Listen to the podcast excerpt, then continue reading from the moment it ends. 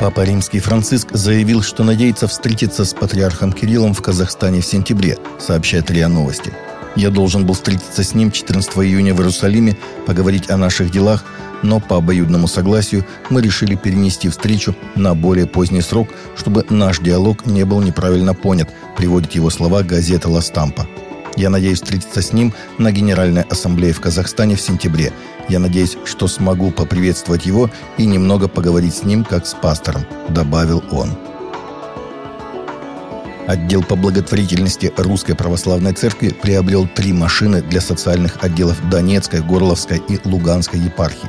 Это два автомобиля Ford Transit грузоподъемностью до 2 тонн и грузовой автомобиль ГАЗ Садко грузоподъемностью до 3 тонн, сообщила во вторник пресс-служба синодального отдела. Машины предназначены для доставки гуманитарной помощи мирным жителям Донбасса, чтобы увеличить объем передаваемой помощи и сократить сроки доставки.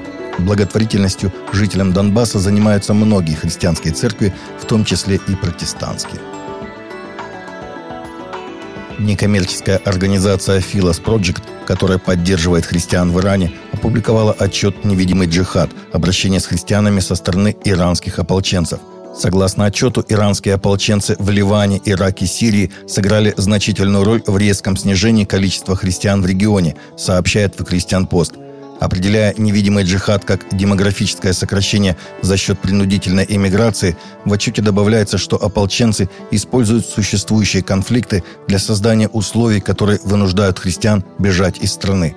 В то время как исламские страны, как шииты, так и сунниты, исторически защищали христиан, даже считая их гражданами второго сорта, Хаминизм, идеология, введенная первым верховным лидером Ирана Аятоллой Хамини, стоит за исходом христиан с Ближнего Востока, говорится в докладе.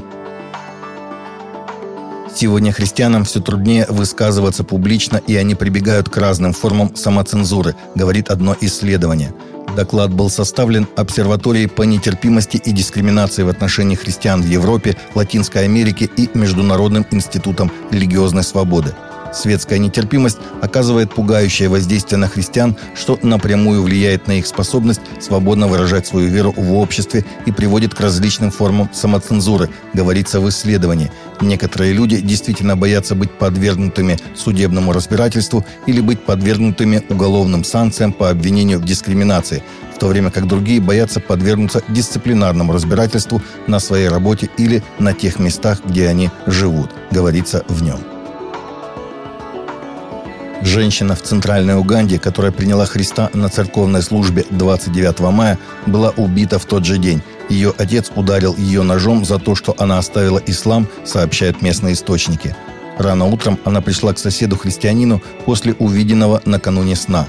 Амоти пришла к нам домой очень рано утром и хотела узнать больше об Иссе, Иисусе, которого она видела во сне – Получив объяснение о вечной жизни и прощении грехов, которые исходят от Иисуса, пришедшего забрать грехи всего мира, она охотно приняла Иисуса для спасения своей души.